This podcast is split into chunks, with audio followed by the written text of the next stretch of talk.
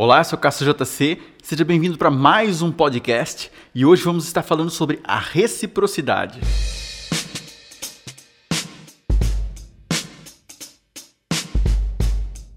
A reciprocidade é um grande desejo que a maioria das pessoas sentem de retribuir favores, presentes, benefícios e recursos recebidos.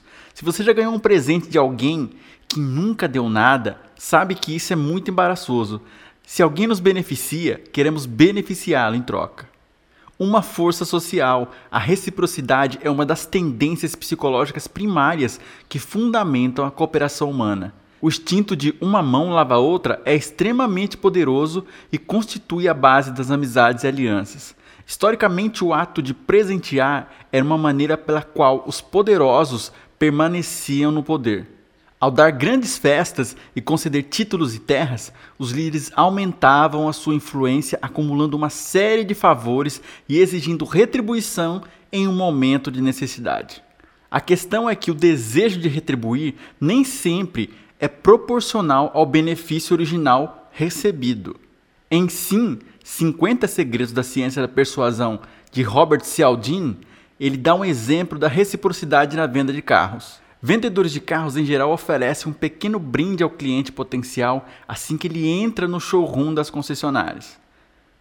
Por exemplo, posso lhe oferecer um café? Aceita um refrigerante? Quer uma água?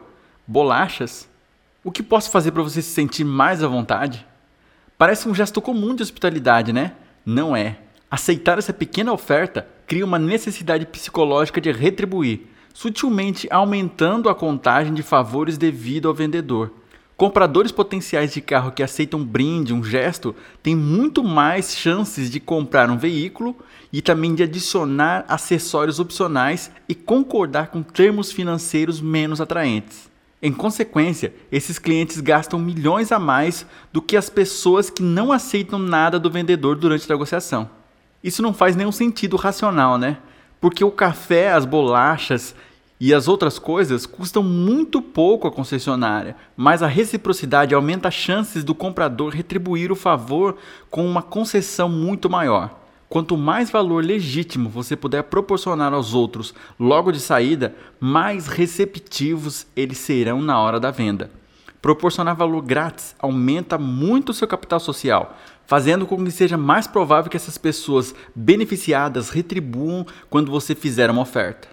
Ser generoso é uma das melhores coisas que você pode fazer para melhorar as suas vendas. Ao dar valor de graça e ajudar ao máximo que puder, eles o respeitarão. Você desenvolverá sua reputação e aumentará as chances deles se interessarem o suficiente quando você apresentar uma chamada para ação.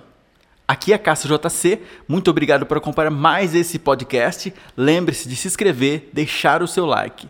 Grande abraço e até o próximo podcast.